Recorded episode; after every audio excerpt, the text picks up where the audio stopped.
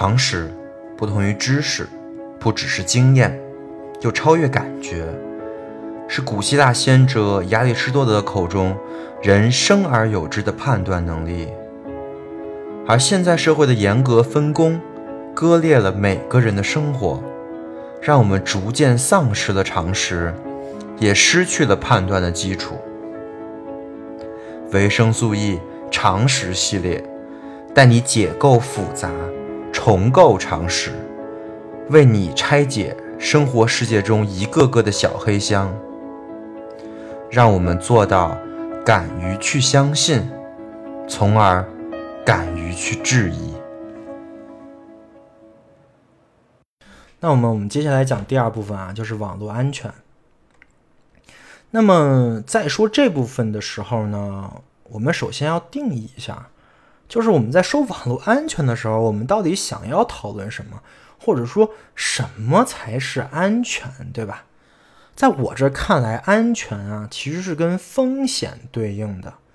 所以说我们在说网络安全的时候呢，其实是想指出网络访问究竟有哪些风险点。以及如何规避这些风险点，只要想到这些东西，你才能做到安全，对吧？那么有哪些风险呢？我总结了三条啊，就在那个 PPT 里可以看一下。第一条就是信息泄露的风险。第二条呢，就是你看了什么不该看的，或者说做了什么不该做的法律风险。第三条呢，就是访问失败的风险。所谓信息泄露呢，其实就是。你发送的信息呀，被不该知道的人知道了，那这个人其实就可以拿你的信息去做很多事，对吧？就比如假设啊，就假设微信把我现在所有的微信聊天记录全都泄露给一个坏人了，那我保证我周围的亲戚朋友们绝对会被骗，这个完全没有悬念啊，因为我跟很多人的交集基本都是在微信聊天的，所以这事儿其实是细思恐极的呀。而且最主要是在现在大数据发展的情况下，你根本就不知道你有什么信息是很重要的，而这个信息呢，呃，你要都不知道它很重要，你就更不提，更别谈怎么来保护了。你连怎么泄露的可能都不知道，甚至你可能有一些信息啊，你泄露了之后，人家就可以直接知道你的密码了。那法律风险这个其实也很简单啊，对吧？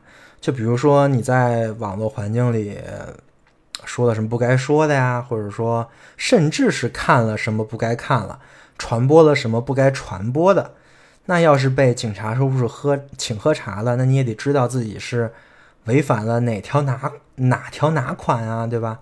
你甚至可以给自己下个判断啊，就我干这点事儿，应该会罚我点啥，对吧？但其实很多人是法盲，就比如说你给人发个黄色小视频的链接，这事儿其实挺大的，但是有可能就有些人不知道，然后糊里糊涂就被抓了。这种风险我们也也需要尽量的考虑跟尽可能的规避，对吧？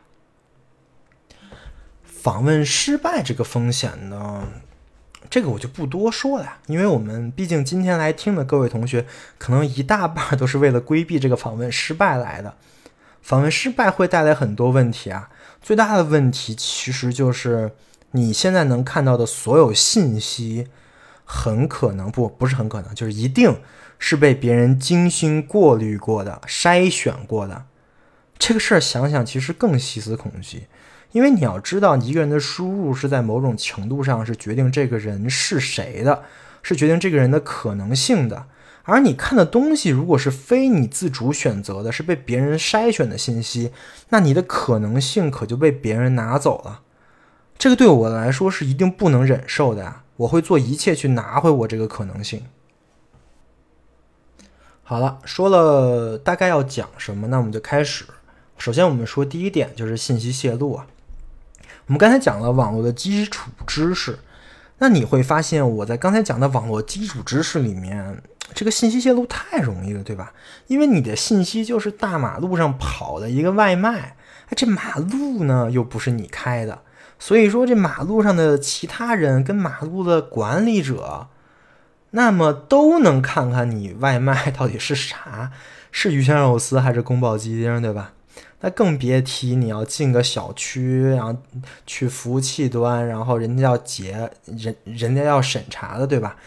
所以说，这么说，其实在网络上是没什么隐私的，确实是，而且在很久很久、就很很长一段时间，我们都是没有这个隐私的。但是现在并不是了，因为我们有办法，这个办法就是加密算法。那得讲讲什么是加密算法了，对吧？其实特别简单，我举个例子啊，比如说 Alice 要给 Bob 传个消息，那这个消息呢，其实周围所有人都能看见。那如何保证这个信息只有 Alice 跟 Bob 可以理解呢？那么就要把这个信息用一个加密算法进行加密处理，然后呢，只有 Alice 跟 Bob 手里才有这个密钥。呃，这个密钥呢，加这个信息才能解，才能解码出真正想传递的信息。要是没有这个密钥呢，这段信息其实是段乱码，对吧？你可以把它想象成一段乱码。如果有这样的一个机制呢，那么爱丽丝就可以大大方方的把信息传给 Bob，而其他围观的所有人呢，也都看不出什么来了。他们就只能看出爱丽丝给 Bob 传了一个消息，那消息到底是啥呢？没人知道。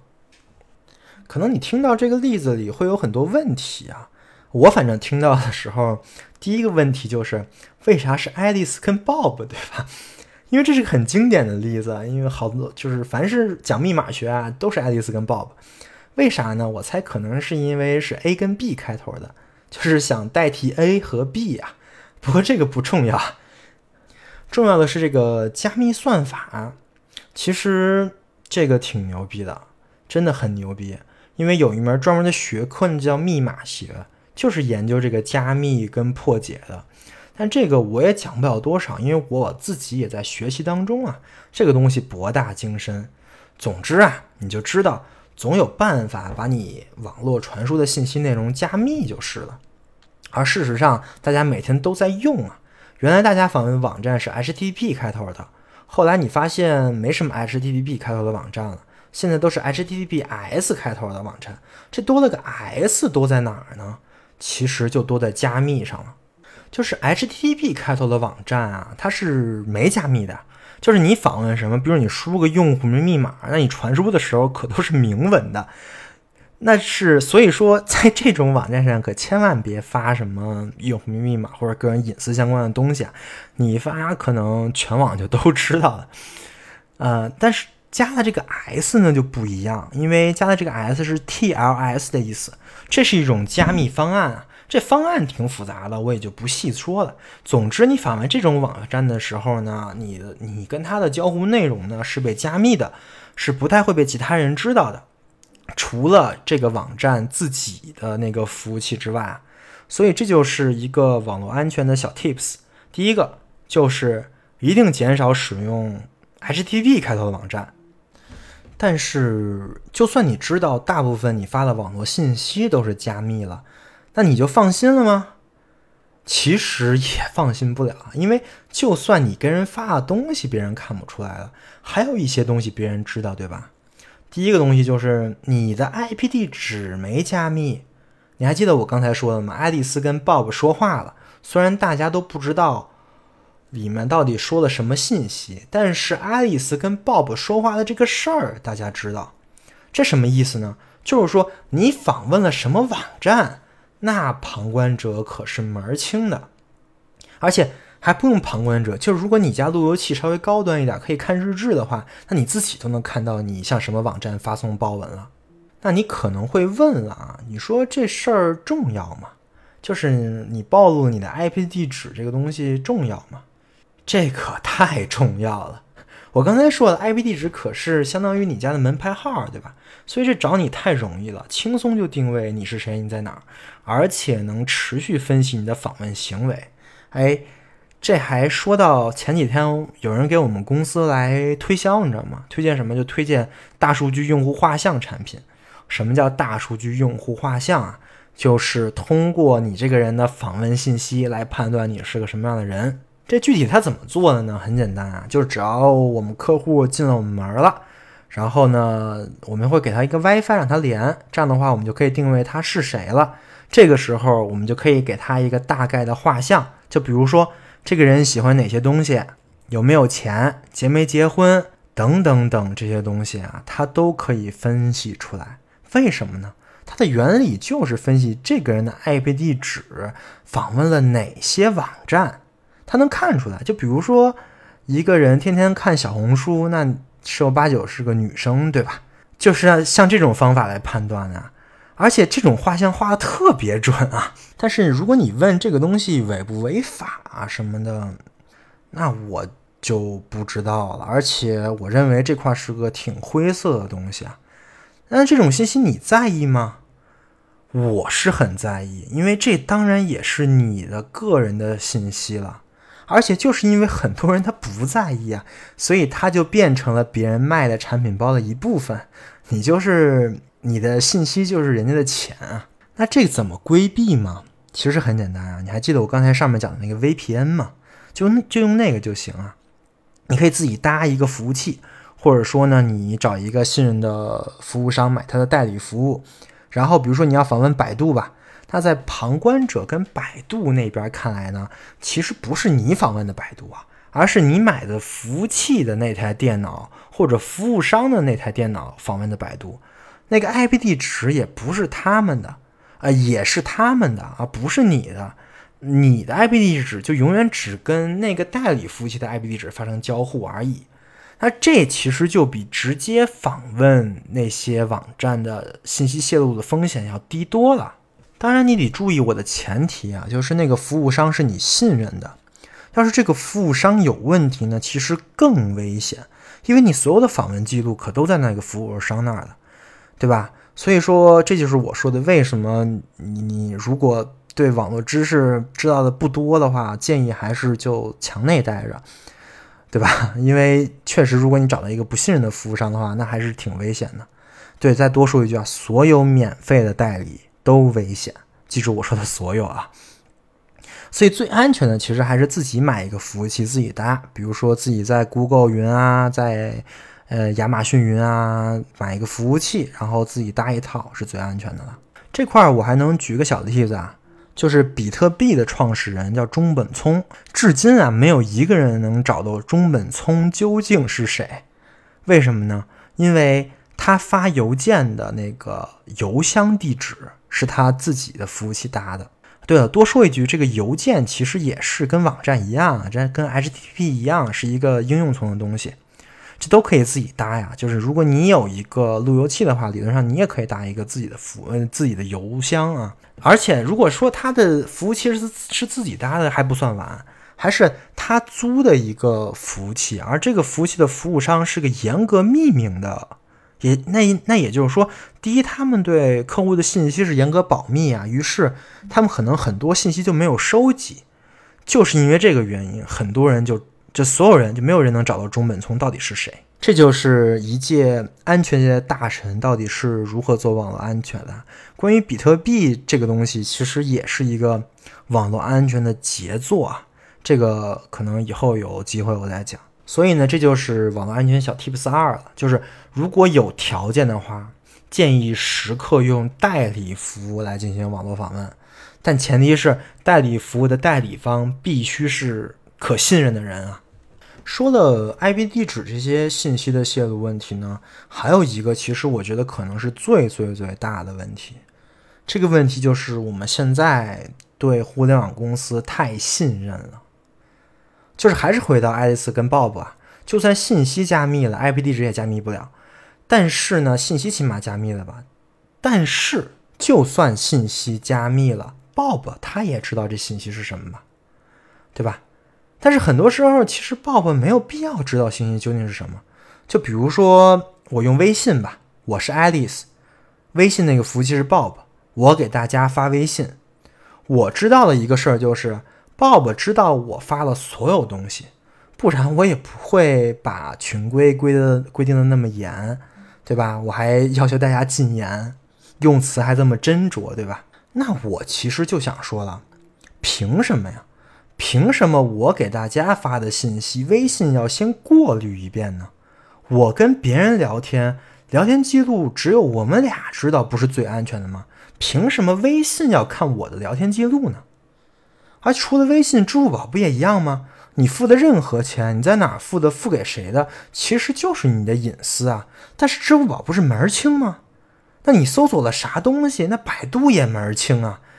现在主要是他们收集的这些数数据，但是他们不知道咋用，你知道吗？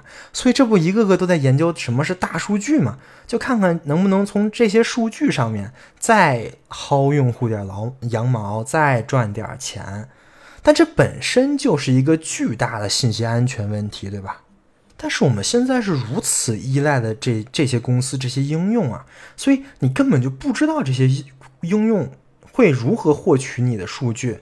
再如何把你的数据包装、再利用、再卖给其他公司，这个对你来说是完全一无所知的。当然，对我来说也一无所知啊。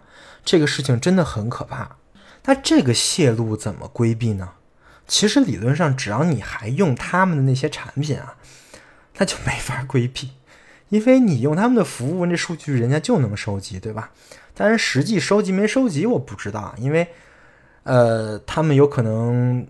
就是会被会被监管方罚呀什么的，导致他们不敢收集。但是他们有这个能力收集，这个没有任何疑问吧？那么有几种规避方法啊。第一种规避方法呢，就是靠政府管，就举报，对吧？就是比如说你有一些呃微信收集你隐私的证据啊，然后你就去给人写写信举报。但是这事儿吧，其实第一啊，政府很难管。因为你想收集这个证据呢，其实还挺难的。它服务器端的事儿，那你哪知道？第二个呢，就是这事儿靠政府管，你难道不觉得这问题更大吗？那么其实就只有另外一个规避方法了。这其实大家也能想的，就是少用啊。但这个其实挺难的，我就我我也知道。你看我现在也在用微信，对吧？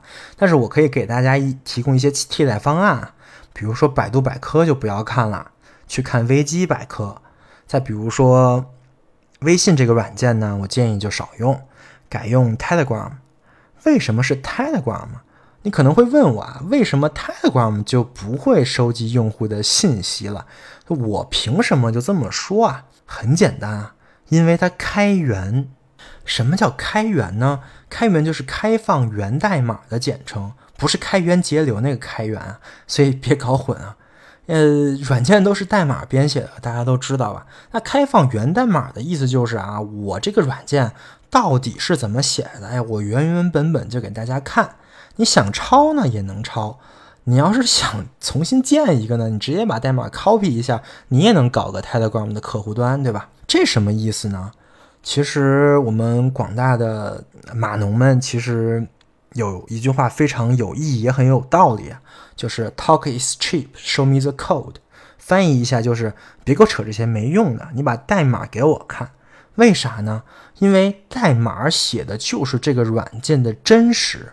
那软件有没有收集客户信息？你看代码有没有这条就行了，对吧？如果没有的话，那封装说的软件肯定是没有的。同时，开放源代码也是对自己的技术和自己能力的极大自信啊，而且还是一种慈善行为。你想啊，他把源代码给你说，哎呀，你抄吧，那可不是一种慈善行为吗？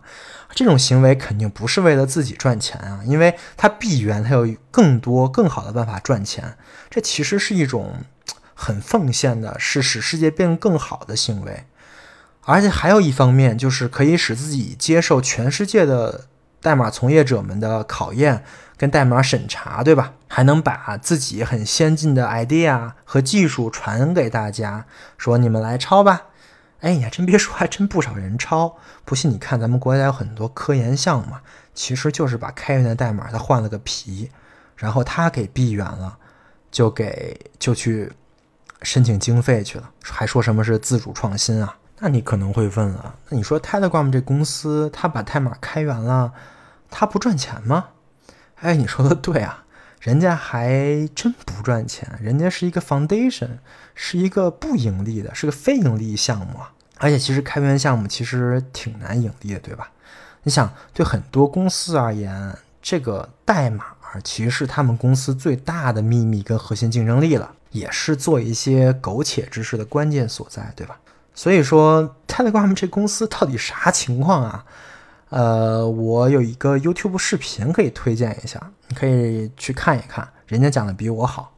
所以这个就是 Tip 三了，就是尽量的使用开源软件啊，来替代非开源软件，因为开源软件就是安全。但是光开源其实也没啥意思，对吧？Telegram 还有一个地方比微信强啊，就是它是端对端加密的软件。什么意思呢？就是比如说我跟你在聊天吧，那么如果用 Telegram 的话，那么就除了你我二人之外，没有第三个人能知道聊天内容，包括 Telegram 自己的服务器也不知道。这就其实就跟微信是本质的不同，对吧？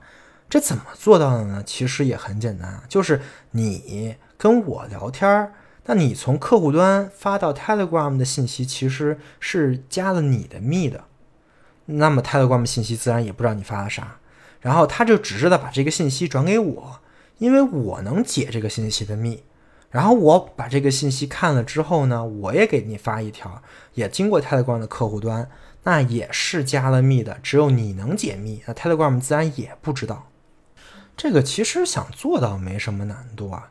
但是证明自己是这个机制挺难的。就假设现在腾讯说，哎，微信这个软件它也是端对端加密的啊，我什么都不知道，那我完全不可能相信，对吧？原因也很简单，你说你端对端加密，那你把源代码拿出来看看，人家 Telegram 就把源代码拿出来看了，对吧？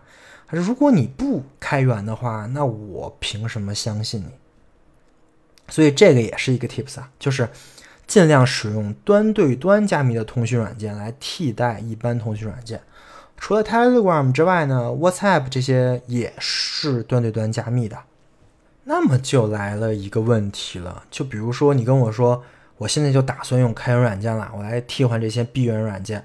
那么开源软件在哪里找呢？开源软件只能在一个地儿找，就是开源社区。所谓开源社区，就是程序员们交流源代码的地方。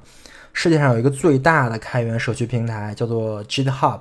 这个地方可真是个宝藏啊！我刚才说的 Telegram 也好，包括后面说的那些协议也好，都去那儿搜索下载最新版。那具体 GitHub 这个东西怎么用呢？我也不多说了，我推荐一篇文章啊，这篇文章写的特别好，我就直接粘过来就行了。对了，多说一句啊，写这篇文章的这位同学今天也在群里。然后再多说一句，就是提示一下，我刚才说的那个 YouTube 你可能上不了，是个不存在的网站，暂时上不了，之后你就能上。但是这个 GitHub 你现在就可以登，因为这个网站可没被抢。虽然我觉得可能挺危险的吧，现在，但起码现在没被抢啊。程序员的世界总是稍微平等一点。好的，以上就是个人信息泄露的相关内容了。我讲的，我觉得我讲的已经挺详细的了。那我们进入下一个环节啊，就是法律风险。就是我们一直在说能犯法，对吧？那么到底犯的是哪些法？有什么依据呢？就比如说警察叔叔要来抓抓你，那它的整治基础是什么呢？我今天就给大家来拆解一下，特别简单，就三条。第一条就是这个，这是核心大法呀，是一个法律。就是《中华人民共和国网络安全法》的第十二条写着啊，任何个人跟组织使用网络应该坚守宪法法律，遵守公共秩序，呃，维护呃尊重社会公德，不得危害网络安全，不得利用网络从事危害国家安全、荣誉跟利益等等等等等这些东西啊。这个法律呢是后面一切的基础，也是总纲领啊。当然，当然，这种总纲领的法律看着就有点虚，对吧？下一条呢是关于这个总纲领的一个管理办法，叫《互联网信息管理办法》。第十五条也规定了，互联网信息服务提供者不得制作这些东西。啊，这其实跟上面也是一脉相承的，但是这个其实是一个可以执行的东西了。再往下呢，更可以执行。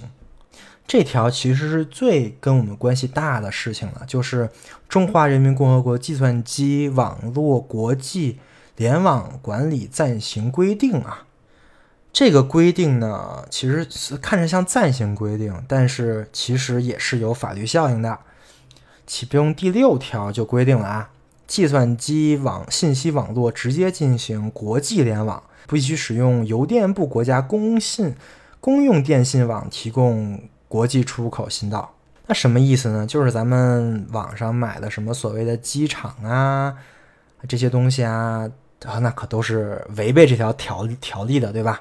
而且咱们也不应该使用，因为任何单位跟个人都不得建立或使用其他信道进行国际联网啊。所以这条规就规定了，我们其实是，如果你要去做的话，其实是有点违规啊。那有什么后果呢？第十四条就规定了，如果违反了第六条，由公安机关责令停止联网，给予警告。并处以一万五千元以下的罚款。说白了呢，就是让你别干了，然后罚点钱呗啊。但是呢，还有一个事儿，就是他还有触犯其他法律，那么就要追究刑事责任了。这其他法律是什么呢？就是我们刚才说那两条，对吧？那两条看上去比较虚啊，但是事实上呢，这虚也是挺有操作空间的呀。于是我就总结一下法律风险方面的问题吧。第一呢，你要是就的话是不违法的，但是违反相关的规定制度。至于是哪条呢？我刚才都列了。但是它的后果其实也很简单啊，就是让你停了，然后罚款，罚款上限一万五。这么听着其实还好，对吧？但是真正有可能违法的呢，是你。之后的那些行为，那些行为你一定要注意啊。总之呢，其实这个墙什么的呢不是大问题，一定要记住，墙外也非法外之地啊，就是还是要谨言慎行。这相关的管理办法和相关的这些法律呢，我都直接剖出来。好的。讲完法律这个问题呢，我们开始讲第三个环节，可能也也是最期待的一个环节，就是访问不了怎么办的问题啊。我讲这个环节之前讲法律，其实就想说啊，大家想得到什么呢？就可能有失去什么的风险。但其实我也说了，其实只要你不作死啊，被抓了的话，也最多就罚点钱。但是你要是作死，当我没说啊。那我们怎么规避这个访问不了的问题呢？其实。就只有一个办法，就还只是代理，就只能是代理服务器这个办法。其实这个代理服务器的逻辑特别简单，因为我刚才讲了代理的逻辑了。现在的区别呢，就是你在中国，你用你的 IP 地址直接访问 Google，你访问不了，对吧？那么如果你用一个美国的服务器当代理，那么这个服务器直接访问 Google 肯定没问题，对吧？那你其实只需要保证你跟这个服务器的联通的关系就行了。只要只要你跟这个服务器没被识别出来，这个服务器没被封了 IP 地址，你还能正常访问这个服务器。那么你用它来访问，不管是 Google 啊还是什么任何东西，都是易如反掌，对吧？道理就是是这个道理了。那其实问题也就来了呀。第一个问题就是。你为什么访问这个服务器？这个服务器不会被抢呢？也就是说，它凭什么不会被我们的防火墙识别出是一个有问题的服服务器？我刚才说了，传统的 VPN 协议啊，包括 PPTP 这些东西啊，其实就是打着灯笼告诉网关，告诉整个互联网，我开了个 VPN 啊，我从这连到那儿呢。哎，对对对，就那儿，你看清楚了吗？为啥呢？因为那个协议太底层了。跟那个跟我们访问日常网站的行为完全不一样，这特征太明显了。于是这些东西用不了了，还有什么办法呢？就有一撮撮别有用心的人啊，搞了一些新型的代理服务协议。这些协议呢，也用的是 TCP 啊这种的协议做的基础，所以它的访问流量跟我们日常的各种网站的访问啊，或者说日常的那些行为啊，区别不大。所以就不太好被发现。同时，这种协议呢也支持各种各样的不同种类的加密算法，这样连信息的隐私性呢也很好的就保护了。那我就开始讲第一个这样的协议呢是，呃，我英文说的比较烂，所以呃可能我发音这样的话，可能微信也识别不出来，所以我就直接用了 死了。这个协议本来是一个网络编程的一个程序员啊，就是程序员自己做出来给自己用的，但是后来他秉着开源的精神呢，就放在了 GitHub 上面。后来这个项目就火了，因为大家真的很需要，对吧？这个协议的特点呢，就是简单方便，隐私性呢也不错，因为毕竟加密了嘛，而且就是用的 TCP 封装的那个 socket 写的，所以具体逻辑你还是可以类比外卖啊。我就举个例子啊，如果说一般的 VPN 协议是开着装甲车去送的这个外卖啊，那么你这个。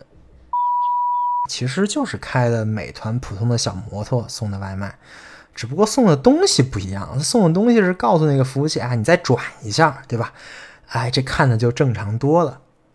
当然啊，这个再正常也不可能跟访问一般网站完全一样，但是起码在当时吧，当时也看不出来，然后也没人管它，所以这个协议就用的非常的多呀。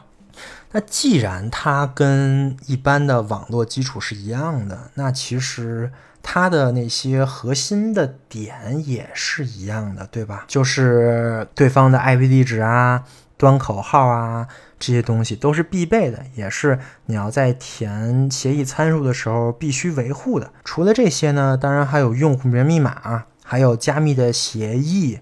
还有你是需要选择一个加密协议协议啊，这个协议就是我刚才讲的那个加密算法，对吧？支持很多的加密算法，但是这个就有问题啊，因为有的算法会让这个协议特征就很明显，就会被检测到了，所以它会尽量推荐只使用几种比较难检测的加密算法，然后那几个还能用啊，所以这个软件呢，现在只有那几个加密算法加起来还能凑合用用。这个东西后来火了吗？就有好多人研究啊，然后就又有个大神跳出来了，说这个协议还是不太好，很容易被识别，而且太简单了，也不安全。于是这个大神就创了一个新的东西啊，叫做 是基于 改的，也就是我们常说的，就是酸酸乳，是吧？这而最核心的呢，是可以使用多种数据交换协议，就是只是用了一个交换协议嘛，那个叫做原版的交换协议，它还可以用各种各样其他交换协议，这是一这是一点啊。还有一点呢，是加了混淆。这个混淆是啥意思啊？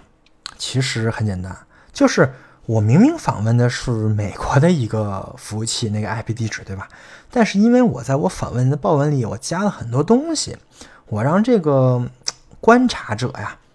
就让他以为我访问的不是美国服务器，而是中国的某项服务，比如说微软的 Windows 升级吧。就是按照那个外卖那个例子，就是说啊，比如说他是个送外卖的，他本来是要送到美国去啊，但是呢，他告诉警察叔叔，哎，他走的路啊是去送给微软的，去送给微软大楼的。那微软大楼那么多人订外卖啊，警察叔叔就可能觉得这东西没问题。结果人家一一绕弯儿就没去微软大楼，人家直接送美国去了，这就让人没想到，对吧？但是围绕这个跟上争论有很多啊，因为这个混淆跟协议啊，其实是把双刃剑。你要加的好呢，你要你要加的对呢，那确实能达到效果。但是如果你加的不对，这个特征就更明显。就比如说你端口号填错了。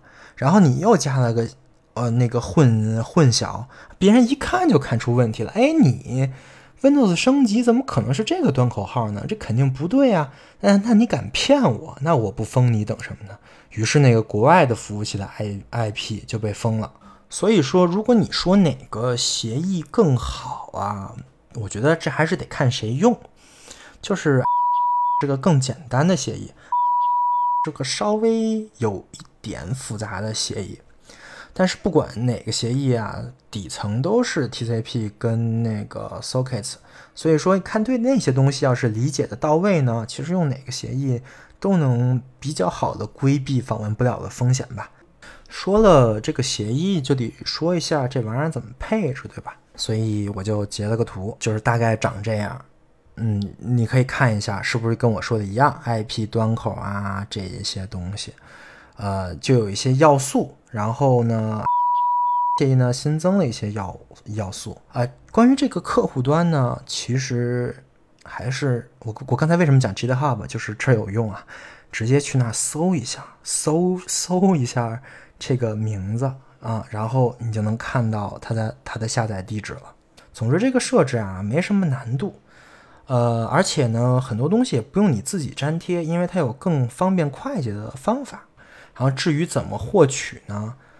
其实我在后面写了啊，你可以看我那张 PPT，其实很简单啊，就是只要有心，总能搜到的。然后我们继续来讲，后来这个协议就不是原来那个大神继续更新的了，为什么呢？因为有人从源头大下下手，把那个大神去请喝茶了。后来那个大神好像签字画押，写了以后再也不维护啊，然后把整个的源代码从 GitHub 上就给删掉了。所以你现在看到的 GitHub 上的代码其实是其他人的备份代码，然后再做的维护啊。而且大家都很担心他的安危，同时呢也升起了一种反抗的心理。于是有一个新的项目就诞生了，这个项目叫做 Project V。这个项目也是我们最后介绍的，但是现在是目前最好用的协议啊。这个也很容易搜到，在 G 你在 GitHub 上搜搜就可以了。但是正如我之前说的呀，这个网络安全是个博弈呀，没有绝对的安全。就是这里面协议有更新呢。那边防火墙也有更新，对你刚才不是说现在这些协议都看不出来吗？确实，一般情况下是判断不出来的。但是现在不是有人工智能加机器学习吗？所以其实很简单的原理啊，就是你协议啊再怎么伪装，那肯定还是会跟一般的上网行为有不一样。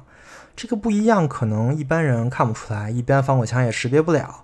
但是如果你是大量的统计实验，用统计学的方法呢，还是能做一些区分的。如果你再加上记忆学习跟人工智能呢，可能这个识别率就很高了。所以这就是我为什么认为记忆学习跟大数据不是一个什么好的技术啊。